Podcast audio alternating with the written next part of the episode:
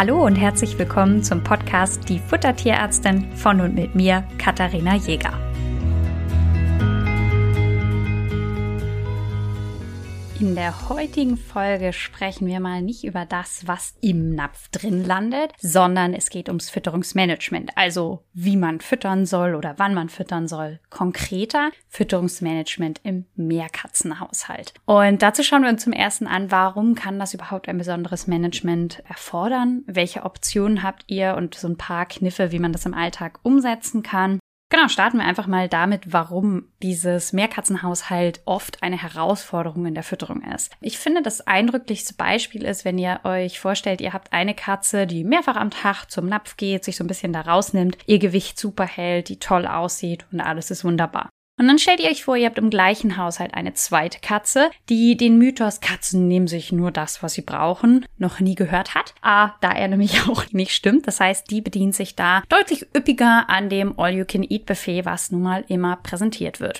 Und diese Katze wird einfach immer dicker weil natürlich immer Essen zur Verfügung ist. Und es funktioniert natürlich jetzt einfach nicht zu sagen, na ja, dann gebe ich den beiden Katzen nur noch 100 Gramm am Tag, das passt für beide. Denn was würde passieren? Die dünne Katze würde noch viel weniger vom Futter abbekommen, weil die andere einfach noch viel schneller fressen würde. Das heißt, in dem Moment, wo wir Futter anbieten müssen, was für Katzen mit unterschiedlichen Bedürfnissen ist, müssen wir auch irgendwie Lösungen schaffen, wie wir auf die Bedürfnisse der einzelnen Katzen eingehen können. Und da ist eine verfressene Katze versus eine eine eher mäklige Katze nur eins von vielen Beispielen. Ein anderes wäre, naja, die eine Katze ist nierenkrank und die andere hat einen Diabetes und ja, vielleicht hat die nächste eine Allergie, ja, und dann braucht die eine ein Allergikerfutter und die nächste ein Nierenfutter. Und ich hatte jetzt in letzter Zeit mehrere Beratungen, wo das tatsächlich ein Problem war. Und man könnte ja jetzt sagen, naja, dann musst du einfach ein Futter finden, das die Bedürfnisse von allen Katzen abdeckt. Und so einfach ist es nicht. Stellt euch vor, ihr habt nicht nur zwei, sondern vielleicht drei oder vier Katzen in einem Haushalt. Und dann müsst ihr natürlich euch erstmal eine Liste machen. Okay, wer hat welche Erkrankungen? Welche Anforderungen muss das Futter überhaupt äh, gerecht werden? Ich habe jetzt mal in den Raum geworfen, Diabetes, Niere, Allergie. Und das soll jetzt alles in diesem einen Futter vereint werden. Dann habt ihr vielleicht Glück.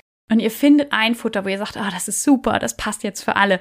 Ich verspreche euch, eine der Katzen wird es nicht fressen. Und da trifft jetzt einfach Theorie auf Praxis und da müssen wir jetzt einfach ein bisschen überlegen, wie kann man das Ganze im Alltag ein bisschen besser umsetzen, so dass man da auch einfach eine gute Lösung findet. Und manchmal bedeutet auch die Lösung, ein halbes Auge zuzukneifen, weil manchmal muss ich sagen, okay, ich habe jetzt ein Futter, was für alle irgendwie so ein bisschen passt, weil ich manchmal nicht die perfekte Lösung für alle finden kann, aber sofern ich alle Bedürfnisse berücksichtigen kann, es von allen gut gefressen wird, ist es ein einfach auch manchmal die Aufgabe, in der Ernährungsberatung der Katze eine Lösung zu finden, die für alle so gut wie möglich ist, ja, also da, weil Ernährungsberatung bei der Katze bedeutet mitunter, ich kann am Computer die tollsten Pläne rechnen, aber in der Praxis müssen sie eben umsetzbar sein. Und damit kommen wir schon zum Thema Praxis. Wie kann man das umsetzen? Ein kleiner Tipp direkt vorweg. Katzen fressen gerne getrennt. Also dieses klassische, ich stelle zwei Schälchen, also ein Trockenfutter, Nassfutterschälchen und daneben noch ein Wasserschälchen, wie viele von euch das vielleicht machen, ist ehrlich gesagt nicht so den Katzen bekömmlich. Das heißt, wenn ihr mehrere Katzen in eurem Haushalt habt, bietet bitte mehrere Fressplätze an. Und im Optimalfall können die Katzen, während sie an diesen verschiedenen Fressplätzen sitzen, sich nicht gegenseitig sehen. Also, dass da einfach kein Sichtkontakt ist. In manchen Haushalten ist es so, dass sich tatsächlich feste Futterplätze etablieren. Das heißt, Katze 1 frisst immer an der gleichen Stelle, Katze 2 frisst immer an der anderen Stelle und damit kommen alle wunderbar klar. Und wenn die Katzen sich da auch konsequent dran halten, dann ist es super möglich, der Katze 1 bei ihrem Fressplatz auch mal ein anderes Futter anzubieten als jetzt Katze 2. Das wäre natürlich die, die einfachste Lösung. Eine andere Lösung kann zum Beispiel sein, Katzen auch zeitlich für eine gewisse Zeit zu trennen, dann einfach Futter anzubieten und sie danach wieder zusammenzulassen. Ne? Also, dass man, das erfordert natürlich eine gewisse Wohnungs- oder Hausgröße, dass man sagt, ich habe jetzt vormittags gefüttert, dann braucht die Katze so ein, zwei Stunden, bis sie den Napf geleert hat, dass man einfach für diese Zeit die Katzen dann auch räumlich trennt, bis eben die Näpfe dann leer sind. Macht es natürlich schwierig, weil man natürlich viele kleine Mahlzeiten anbieten sollte und da auch immer freier Zugang sein sollte. Aber das wäre zum Beispiel eine erste Idee. Man kann die Katzen während der Fütterung räumlich trennen, man kann aber auch die Fressplätze etablieren. Apropos Fressplätze. Man kann natürlich Fressplätze auch so gestalten, dass nicht alle Katzen dahin kommen. Und ich habe euch vorhin, als wir angefangen haben mit dem Podcast über die zwei Katzen geredet, äh, erzählt, wo die eine Katze ganz viel frisst und die andere ganz wenig. Erfahrungsgemäß ist die vielfräßige Katze übergewichtig. Das heißt deutlich dicker. Das heißt, eine Variante ist es, ein, zum Beispiel, ihr könnt einen Karton nehmen, ihr könnt eine Holzkiste nehmen und die mit einem kleinen Loch zu versehen und da drin Futter anzubieten. Und ja, wenn das Loch eine gewisse Größe hat, kann nur eine Katze in diesen Karton oder in die Kiste hinein und die dicke Katze wird dort einfach nicht hineinpassen. Das ist natürlich eine Variante. Ihr müsst aber bedenken, das ist eine Sackgasse. Nicht jede Katze geht gern in so eine Sackgasse, erst recht, wenn es natürlich mehrere Katzen gibt und die andere Katze dann vorm Ausgang sitzt und irgendwie äh, droht und dann die Katze sich nicht mehr da raustraut, dann wird die Katze auch zum Fressen da nicht reingehen. Das heißt, macht vielleicht zwei Löcher rein oder wie auch immer, ne, platziert es irgendwie oder mehrere solcher Kisten, damit die Katzen da auch ein bisschen eine Auswahl haben. Eine andere Variante, und das ist jetzt ehrlich gesagt traurig, aber es funktioniert in der Praxis. Ähm, Manche Katzen, die sehr übergewichtig sind, können nicht mehr auf Anrichten springen oder auf bestimmte Regale hochklettern. Ja, wie gesagt, das ist traurig. Wenn eure, also da muss ich natürlich sagen, da müssen wir jetzt auch ganz dringend was machen, weil wenn eure Katze so ist, dass sie nicht mehr es schafft, aus eigener Kraft auf bestimmte Regale drauf zu springen, dann müssen wir anfangen, getrennt zu füttern, weil wir dieser Katze einfach ganz, ganz dringend helfen müssen. Aber wenn eure Katze jetzt eine übergewichtige Katze nicht hochspringen kann, dann ist es natürlich möglich, der etwas agileren, dünneren Katze das Futter auf der Anrichte oben anzubieten, so dass sie da einfach jederzeit rankommt. Das bedeutet, ja, wenn ihr das Problem habt, ihr habt eine übergewichtige und eine, eine, dünne Katze, die dünne Katze könnt ihr in Kisten füttern, die eben für die dickere Katze nicht zugänglich sind oder an erhöhten Plätzen, die auch für die übergewichtige Katze nicht zu erreichen sind. So schafft ihr es, der dünnen Katze den ganzen Tag Futter anzubieten, dass die sich einfach frei nehmen kann, wann und wie viel sie will. Und bei der anderen Katze könnt ihr das Ganze ein bisschen rationieren. Eine andere Variante ist natürlich, nicht jede Katze frisst jedes Futter. Na, also wenn ich jetzt mehrere Fressplätze etabliere und ich habe eine Katze, die frisst einfach das eine Futter nicht, weil sie es überhaupt nicht mag, dann ist natürlich das Problem auch nicht da. Ähm, das Problem ist natürlich, dass die Katze, die ein Diätfutter braucht, dann auch eher das, also gerade zum Beispiel stellt euch vor Nierenfutter, enthält immer weniger Protein, weil so die Nieren entlasten werden. Und Protein ist für die Katzen Hauptgeschmacksträger. Und da muss man natürlich mal ganz ehrlich sagen, dass das Nierenfutter etwas schlechter schmeckt und erfahrungsgemäß die Katze dann nicht ihr Nierenfutter frisst, sondern das eben von der, von der Partnerkatze. Sollte es aber so sein, dass jede Katze Vorlieben hat, zum Beispiel die eine Katze frisst lieber Trockenfutter und die andere lieber Nassfutter, dann kann ich natürlich sagen, okay, Katze 1 frisst einfach immer Trockenfutter, dann kann ich eben das Trockenfutter so wählen, dass es an ihre Bedürfnisse angepasst ist. Und beim Nassfutter genau das Gleiche. Ne? Also wenn ich weiß, okay, die Katze frisst einfach immer Nassfutter, dann nehme ich eben ein Nassfutter, was auf ihre Bedürfnisse angepasst ist. Na, also das wäre halt eben auch nochmal ein Tipp.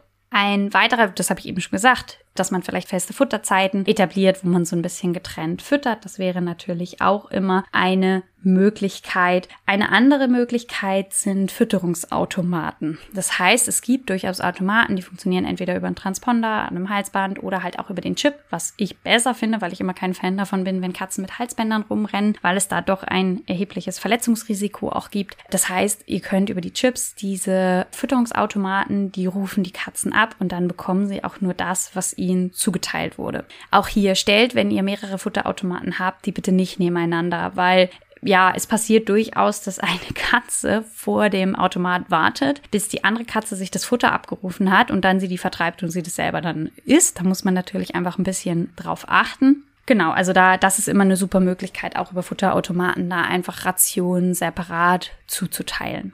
Eine weitere Möglichkeit ist es, ich habe ja schon erzählt, dass ich auch ein Fan davon bin, Trockenfutter, wenn es in der Fütterung bei Katzen, äh, gerade bei Wohnungskatzen eingesetzt wird, da gezielt mit zu spielen. Na, also, dass ich das als Beschäftigung für die Katze nutze, zum Beispiel als Leckerli in einem Training oder wie auch immer. Und da ist es natürlich so, dass ich sage, okay, wenn ich jetzt mit Katze 1 was mache, dann nutze ich natürlich das Trockenfutter, das in ihrer Ration berücksichtigt ist. Und da kann ich das natürlich dann auch gut steuern, dass jede Katze das Futter bekommt, was sie braucht. Und jetzt gibt es ja nicht nur Leute, die einen Mehr-Katzen-Haushalt haben, sondern es gibt ja auch noch Leute, die einen Hund dazu haben. Und jetzt will ich natürlich verhindern, dass der Hund jedes Mal das Katzenfutter frisst und so weiter und so fort. Und Chris von Clickercat äh, ist ursprünglich einer der Gründe gewesen, warum ich diese Folge mit den paar Tipps und Tricks zum Mehrkatzenhaushalt aufgenommen habe. Denn sie hatte mich im Rahmen unseres Podcasts, den ich euch ja letzten Freitag schon hochgeladen habe, auch gefragt, was passiert eigentlich, wenn ich jetzt fütter und da kommt noch ein Hund dazu? Und da haben wir da über das Thema noch ein bisschen gesprochen und das fand ich so spannend. Es hat in die andere Folge nicht ganz reingepasst, deswegen habe ich es da rausgeschnitten, aber das enthalte ich euch nicht vor und deswegen könnt ihr da unserem Gespräch über das Thema hier auch noch mal lauschen.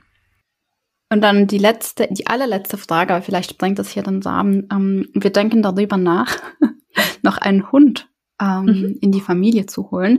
Würde das dann wahrscheinlich meinen ganzen Fütterungsplan wieder über den Haufen werfen?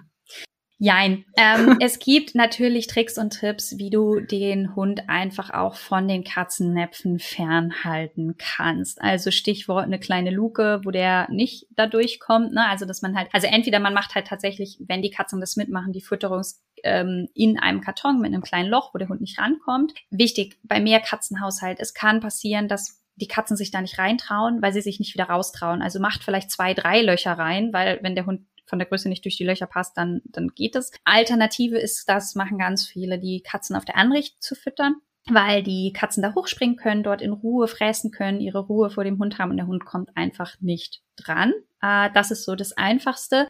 Alternativ aus Erfahrung kann ich dir sagen, du hast halt irgendwann einen sehr sauber geleckten Katzennapf und weißt, dass es nicht die Katzen waren. Alles klar. also das, das gehört ehrlich gesagt einfach dazu. Also meine Eltern haben eine Katze und wenn ich die besuche, dann ähm, höre ich es irgendwann immer schmatzen. Ich so, scheiße, der Hund ist wieder durchgebrochen. Sie hat es wieder geschafft. Und zack, ist das Katzenfutter weg. Ähm, ja, das heißt aber, ähm, da, da bin ich halt entweder so ein Fan auch von einem, von einem Gitter, also dass man zum Beispiel sagt, die Katzen werden in der Küche gefüttert und der Hund darf nicht in die Küche. Also das hängt halt auch so ja, genau, das hängt einfach so ein bisschen davon ab, weil dieses Gitter hindert die Katzen nicht, die springen da ja einfach drüber. Aber der Hund wird halt davon abgehalten und dann haben die Katzen auch ihre Ruhe. Und ich glaube, dass das wichtig ist, diese Ruheräume zu schaffen, dass die sich auch ihre Zeit nehmen können zu essen und vom Hund nicht genervt werden. Und dann kommt der Hund ja eh nicht dahin und dann, ja, kann er es auch nicht klauen. Und insofern brauchst du dann eher nochmal einen separaten Plan für den Hund, aber das hat dann damit aus meiner Sicht ja, nicht so viel zu tun. komme ich dann wieder zu dir. Nein, ich habe noch ja. so ein, ein Türgitter mit äh, einem Katzentürchen. Ja, das, also sowas wäre wär halt einfach eine Option. Das heißt, dass man einfach sagt, ähm, Grundsätzlich, wenn euer Hund Katzenfutter erwischt hat, ey, das ist überhaupt nicht schlimm. Also da passiert jetzt nicht so viel, außer euer Hund ist sehr empfindlich. Äh, und man halt berücksichtigen muss, dass das ein bisschen zusätzlich Kalorien sind, äh, die sich die dann einspachteln. Ähm, es ist nur halt einfach gemein, wenn man, weil man verliert halt manchmal dann so ein bisschen den Überblick, wie viel haben die Katzen jetzt wirklich gefressen. Das äh, macht es dann manchmal bisschen schwierig. Aber deswegen, erhöht füttern hinter einer äh, Katzen zugänglichen, aber für den Hund getrennten und dadurch, dass deine Katzen sehr beweglich sind und über so Tiergüter drüber kommen, ist das, äh, denke ich, ähm, machbar. Cool. Es wird spannend. Es bleibt spannend. Manche füttern auch auf dem Kratzbaum. Also ich weiß immer nicht, weil eigentlich ist das ja, ich weiß nicht, wie du das siehst, so ein Rückzug, aber wenn das halt funktioniert und äh, das so ein mehrebeniges Teil ist und auf einer Ebene steht halt das Futter und da kommt der Hund halt nicht ran, das funktioniert natürlich auch. Also ähm, ist möglich. Ja, man kann sich da auch ein Catwalk basteln. Also ja. es gibt ja auch, ich glaube, es gibt sogar Futterschalen, die sich in Catwalk einbinden lassen. Ähm, gibt's, glaube ich, fast alles auf dem Markt mittlerweile. Genau, und das dadurch, dass das Trockenfutter ja eh im Futterpuzzle ist, da ist immer die Frage, es gibt Futterpuzzle, die sind einfach für Hunde nicht so richtig zugänglich, aber für Katzen sind die gut. Also gerade diese Tower, wo man wirklich reingreifen muss und schieben muss, ähm, das ist halt für Hunde, ja, die schmeißen das ganze Ding und machen es kaputt. Aber das wäre auch eine Möglichkeit, dass man sagt, okay, wobei man da aufpassen muss, manche Katzen angeln das raus und der Hund steht dann daneben und frisst es. aber, aber, oder, oder wieso dachtest du, dass das äh, eine Rolle spielt für die, für die Fütterung? Was, was dachtest du, warum das das durcheinander bringt? Weil ich mir jetzt überlege, also das heißt, wir hätten jetzt eine Futterumstellung und mhm. wenn dann ein Hund da ist, vielleicht in einem halben Jahr, dreiviertel Jahr, Jahr, dann müsste ich das wahrscheinlich wieder alles reorganisieren. Aber wie du sagst, wahrscheinlich brauche ich dann einfach sichere Plätze für meine Katzen, wo sie das so essen können, wie das nun bisher war. Und von der Zubereitung, du kannst zum Beispiel, wenn du jetzt sagst, dir gefällt es mit den Reinfleischdosen, dann kannst du das mit den Reinfleischdosen auch für den Hund machen. Mhm. Das Mineralfutter muss halt unterschiedlich sein. Ja. Klar brauchst du bei der Katze dann Mineralfutter mit Taurin und beim Hund ist das Verhältnis Kohlenhydrat, äh, Fleisch ein ganz anderes als bei den Katzen. Also beim Hund hast du einfach sehr viel mehr Kohlenhydrate erfahrungsgemäß. Aber das wäre zum Beispiel dann auch, dass man sagt, okay, ich mache für alle drei Tiere ein ähnliches Fütterungskonzept. Ähm, das heißt, du kannst auch beim Hund eine, eine Basis Trockenfutter und dann eine Frisch oder du machst nur Reinfleisch. Du hast unendlich viele Möglichkeiten, aber so, dass man das auch in der Organisation gut strukturieren kann, dass du, dass es zusammenpasst im Endeffekt. Nicht, dass ich dann äh, für jeden sein einzelnes Menü habe. Genau, und das macht es natürlich dann einfach im Alltag nicht so ganz praktisch. Und deswegen finde ich halt diese Reinfleischdosen so super, weil die alle drei bekommen können. Und dann kann ich das halt dementsprechend anpassen. Ähm, und ähm, das macht es dann ein bisschen einfacher. Aber auch ist es in Ordnung, dem Hund dann ein Fertignassfutter aus der Dose zu geben oder ein Trockenfutter. Du hast unendlich viele Optionen. Sehr gut. Danke dir, Kathi. Ich hoffe, dass euch auch dieser kleine Ausflug mit diesem Gespräch mit Chris gut gefallen hat. Und ich, ich sage bis dahin,